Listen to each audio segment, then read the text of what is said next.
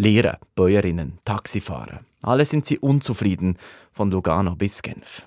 Fare pressione sulle coscienze di coloro che giocano con le vite delle altre persone con i salari, con le pensioni degli altri. Was die Leute in Rage bringt, das schauen wir an. Die Woche. È utopico pensare che È un cartello. Un giorno particolare per Im Tessin Genève, c'est important. und in der Romandie. Dieses Mal haben wir einen Schwerpunkt zu Menschen, die demonstrieren und streiken. In Genf sind es Lehrerinnen und Lehrer. Sie stört's, dass sie zwei Lektionen mehr unterrichten müssen pro Woche. Philipp Reichen, Tamedia Westschweiz, Korrespondent in Lausanne. Ja, die Aussicht, in Zukunft zwei Lektionen mehr unterrichten zu müssen, erzürnt die Genfer Oberstufenlehrerinnen und Lehrer. Sie wollten die ganze Woche streiken, doch dann ließ Bildungsdirektorin Ann Ilbold doch noch mit sich reden. Und wie man sich da geeinigt hat, das schauen wir an. Und im Tessin, da gibt es einen Streit im Taxigewerbe. Gerhard Lob, freier Journalist Locarno. Was ist denn da los? Ja, in Lugano haben viele Taxifahrer protestiert, die eben der Meinung sind, sie bräuchten auch offizielle Standplätze, aber es gibt nicht genug für alle. Und die Regierung, die Stadtregierung, sie will eben keine weiteren Erlaubnisse geben. Und es gab einen ziemlich großen Autokorso von Taxis. Und was da genau dahinter steckt, das schauen wir an. Eben mit Gerhard Lob. Buongiorno. Buongiorno voi. Und mit Philipp Reichen. Bonjour. Bonjour à toutes et à tous et bienvenue. Sie beide sind mir zugeschaltet. Yves Kilchör in Bern. Grüß euch miteinander. Zuerst aber dies. Am Donnerstagabend dieser Woche gab es eine Meldung aus der Westschweiz. In Yverdon habe es eine Geiselnahme gegeben. 15 Personen sind in einem Regionalzug vom Geiselnehmer überrascht worden. Der Mann hat mit einem Messer und mit einer Axt die Leute bedroht. Nach vier Stunden hat die Polizei den Zug gestürmt. Der Geiselnehmer wurde dabei getötet. Die 15 Personen blieben unverletzt. Wieso der Mann diese Tat begangen hat, ist noch nicht klar. Jetzt, wo wir diese Sendung aufzeichnen, falls sich hier etwas tut, erfahren Sie es auf srf.ch-news. Und dort können Sie übrigens die Einzelheiten zu dieser Geschichte lesen und anhören. Nun zum Schwerpunkt, zu Streiks und Demos. Wie haben wir als Kinder doch nur gehofft, einmal nicht zur Schule zu müssen.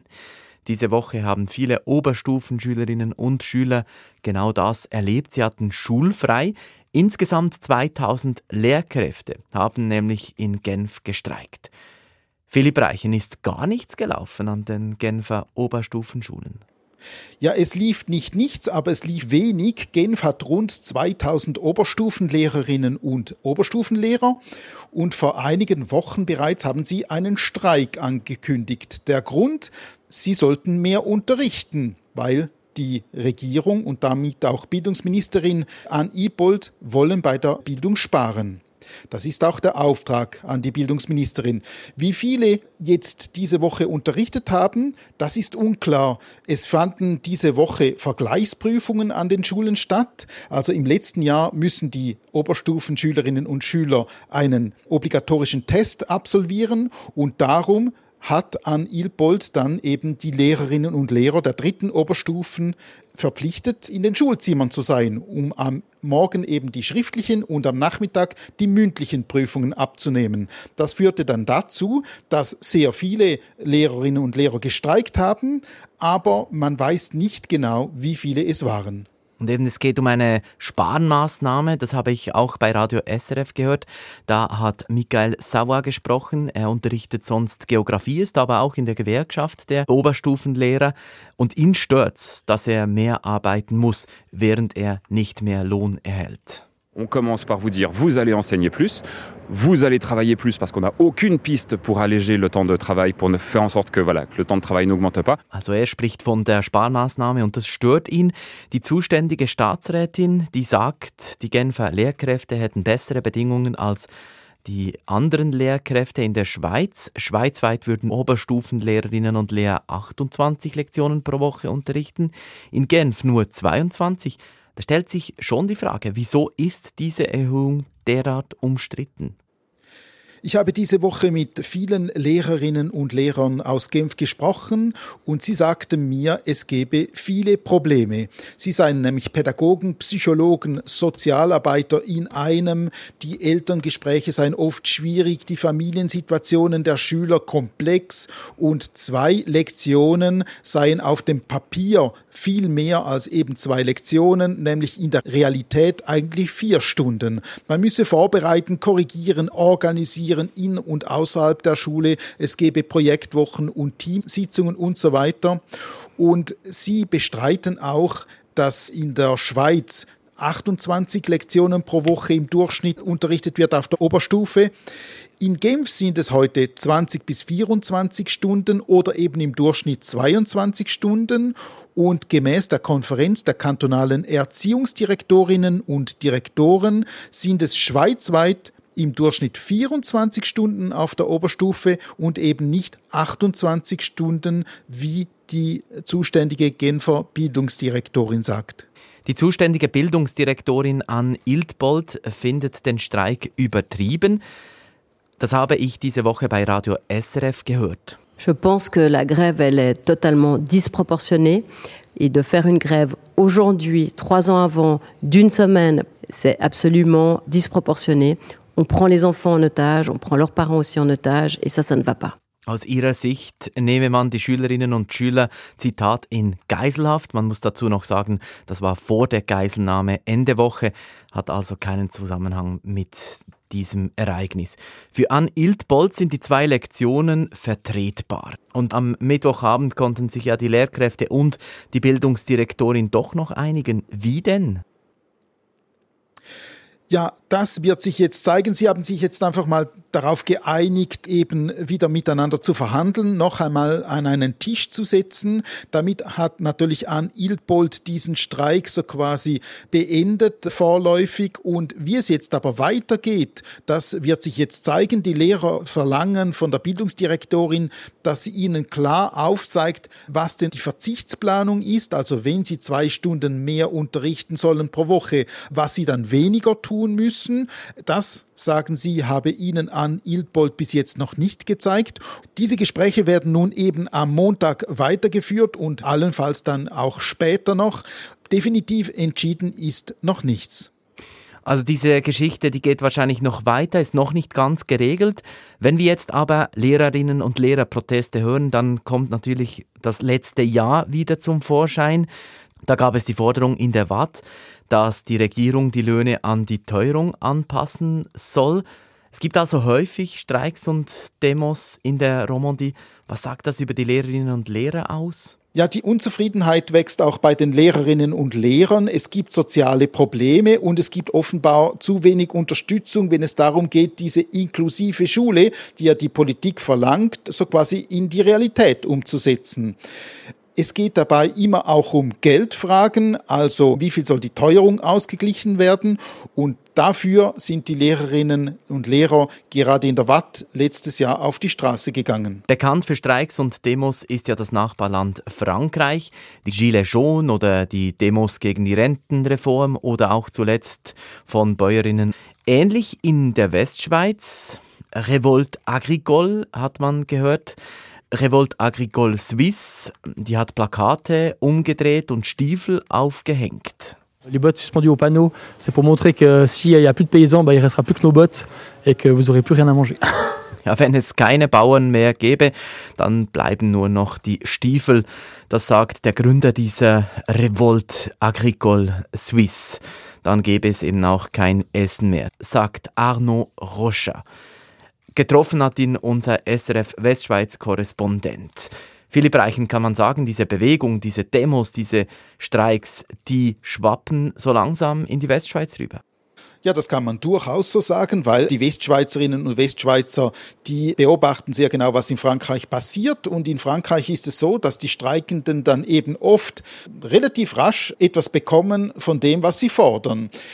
Die Streiks haben hier zugenommen, seit ich hier Korrespondent bin. Ich denke da nur an den Flughafen. In letzter Zeit, äh, im Sommer gab es Mitarbeiter, die gestreikt haben am Flughafen. An Weihnachten waren das dann die Angestellten der Gepäckabfertigung. Vor einigen Tagen wollte das Personal der Verkehrsbetriebe in Genf streiken. Das wurde dann im letzten Moment noch verhindert durch den zuständigen Regierungsrat Pierre Modde. Ja, man will auf die Straße gehen, um eben für die eigenen Rechte zu kämpfen, um auch ein bisschen die Macht der Angestellten gegenüber der Regierung jetzt in Genf zu demonstrieren. Und im Fall der Genfer Bauern jetzt war es ein relativ kleiner Streik, aber dennoch hat ja Bundesrat Guy Parmelin in Bern schon bereits angekündigt, dass er eben bei der Bürokratie helfen wird und eben die bürokratischen Hürden abbauen werde. Streiks sind ja auch bei Ihnen im Tessin schon angekündigt, Gerhard Lob. Am 29. Februar wollen Kantonsangestellte streiken. Ist also die Streikwelle aus Frankreich doch bis zu Ihnen rüber geschwappt? Na, zu uns würde sie eher aus Italien rüberschwappen, denn in Italien sind Streiks an der Tagesordnung. Es gibt ja sogar Internetseiten, wo die Streiks aufgelistet sind, damit man sich organisieren kann. Ja, aber es stimmt, am 29. Februar wollen oder sollen nach den Gewerkschaften die Kantonsangestellten streiken, zumindest ab 15 Uhr, also in etwas abgemilderter Form. Auch Lehrerinnen und Lehrer, etwa an den Kantonalschulen. Und warum das Ganze? Ja, die Entscheide hängen mit dem Budget 2024 zusammen, das just Anfang dieser Woche vom Großen Rat verabschiedet wurde. Und einige der Sparmaßnahmen, die dort verabschiedet wurden, betreffen eben auch Kantonsangestellte, etwa die Tatsache, dass kein Teuerungsausgleich gewährt wird, aber auch Einsparungen etwa in Sozialbetrieben oder Behinderteneinrichtungen, die mit weniger Personal künftig auskommen müssen. Und gegen das wollen nun viele Betroffene auf die Straße gehen. Genau, und über dieses Budget müssen wir nun sprechen, denn genau das hat auch der Große Rat diese Woche nochmals gemacht, nachdem er schon oft darüber gesprochen hat, nachdem es einen Kompromiss gegeben hat. Drei Tage lang ging die Diskussion. Wieso nochmals so lange? Weil es eben sehr viele strittige Punkte gab. Man hat sich eigentlich über dieses Budget seit Monaten gestritten und der Streit war insbesondere in der vorbereitenden Kommission vorhanden. Dort gingen nämlich die Parteien über die Bücher, haben sich gefragt, wo können wir Einsparungen machen, was sind die Vorschläge der Regierung und jetzt eben ist dann der Bericht aus der Mehrheiten der Parteien dann verabschiedet worden im Großen Rat. Das waren Lega, FDP und auch die Mitte. Aber es gab viel Redebedarf, weil einige Vorschläge eben sehr umstritten waren. Es war eine sehr vertrackte und auch sehr hitzige und gehässige Diskussion zum Teil. Deswegen hat das sehr lange gedauert, zum Teil bis 22.15 Uhr am Abend. Also man kann sagen, das Budget ist jetzt beschlossen, gewisse Dinge wurden zurückgenommen, andere sind drin. Was bedeutet das nun alles in allem? Ja, alles in allem bedeutet es, dass es wirklich harte Abstriche gibt, auch in sensiblen Einrichtungen, also etwa im Sozialen oder der Pflege. Auf der anderen Seite bedeutet es, dass das Defizit weiter steigt, nämlich der Große Rat hat statt des 95 Millionen Franken durch diese Maßnahmen ein Defizit von 130 Millionen Franken für das laufende Jahr beschlossen.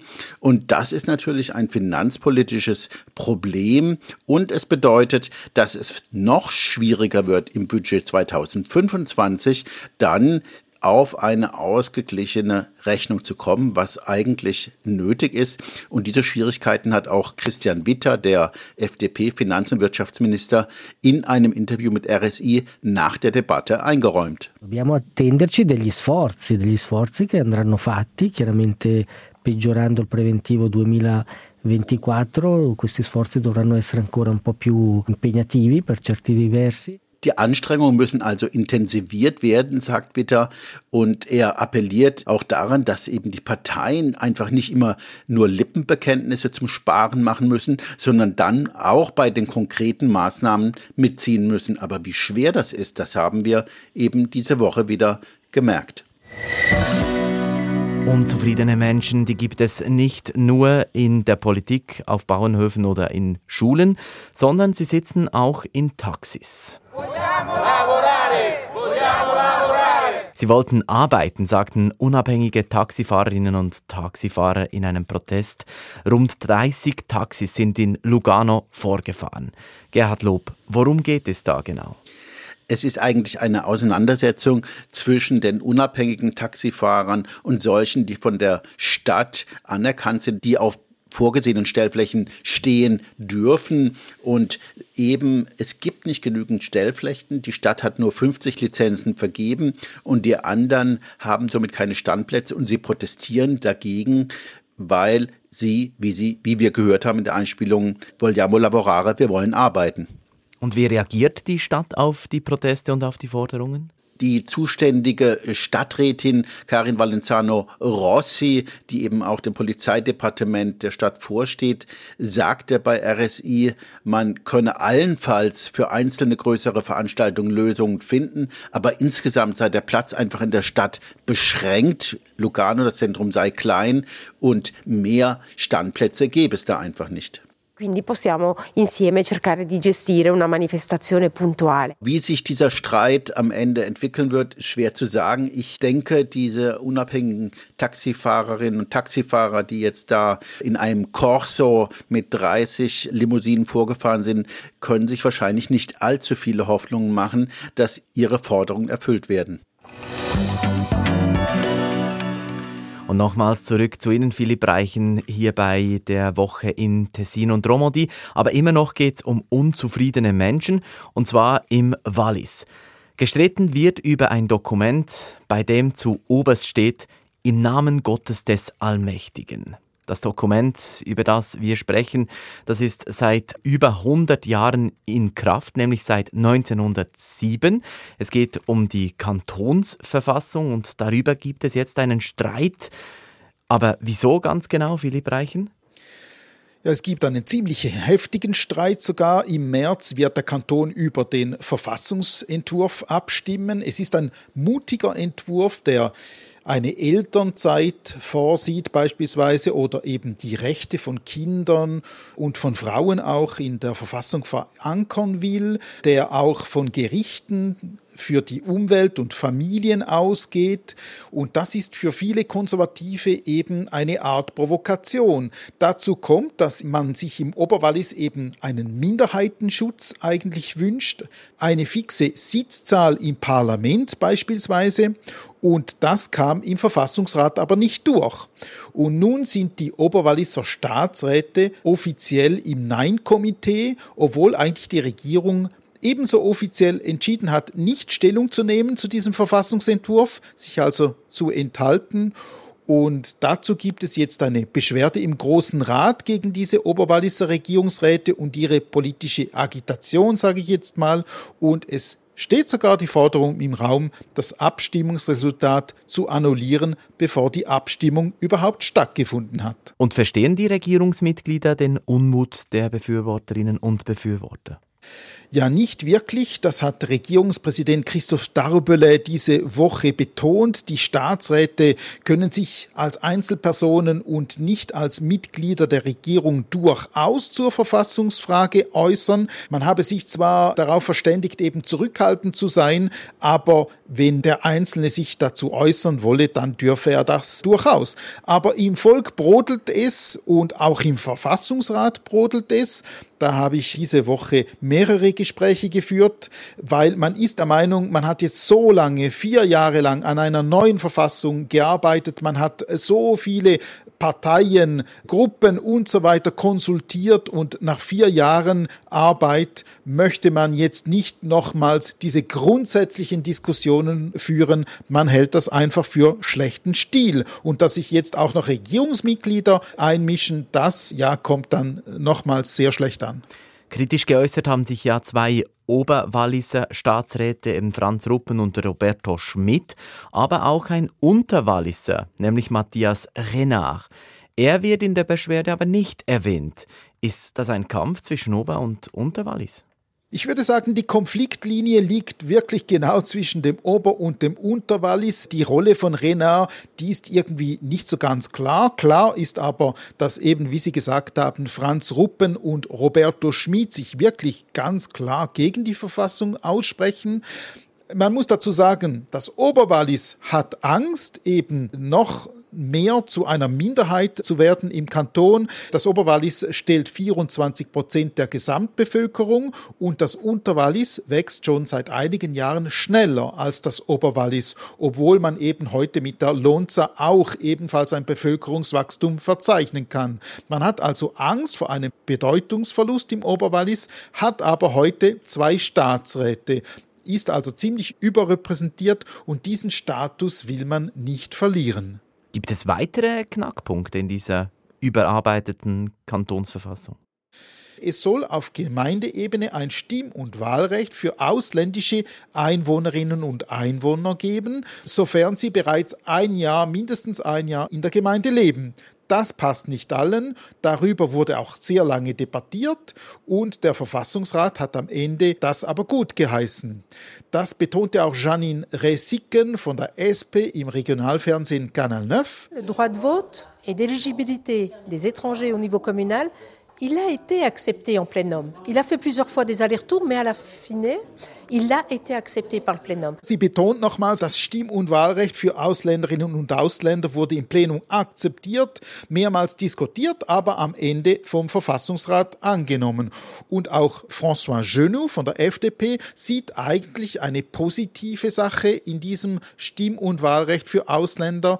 Er sagt nämlich, dass dieses Recht auch dazu führen könne, dass das eine gute Vorbereitung sei für eine spätere Einbürgerung. Obtenir la citoyenneté peut être une démarche en direction de la nationalité. Si on est déjà reconnu dans sa commune et qu'on est appelé à donner son avis pour les affaires communales, strictement communales, eh bien c'est une démarche qu'il faut considérer en direction de la naturalisation, mais pas l'inverse. Trotzdem hat dann der Verfassungsrat entschieden, man äh, werde diese Frage zum Ausländerstimmrecht gesondert zur Abstimmung bringen. Also die Walliserinnen und Walliser können jetzt über die Verfassung als solche abstimmen am 3. März und sie können dann speziell noch darüber abstimmen, ob sie dieses Ausländerstimmrecht auf kommunaler Ebene wollen oder nicht. Es wird sehr, sehr spannend sein zu sehen am 3. März, wie diese Abstimmung ausgehen wird und ob der Kanton Wallis eben seine 117 Jahre alte Verfassung durch eine neue Verfassung ersetzen wird. Und zum Schluss haben wir noch etwas Musik. Sanremo, das große Schlagerfestival in Italien. Eine Woche ist das ganze Land in Schlagerfieber. Und Gerhard Lob, ich sag's Ihnen ganz ehrlich, mir hat das nichts gesagt, bis Sie mir davon erzählt und auch ein bisschen geschwärmt haben. Wieso ist dieses Festival in Tessin derart wichtig?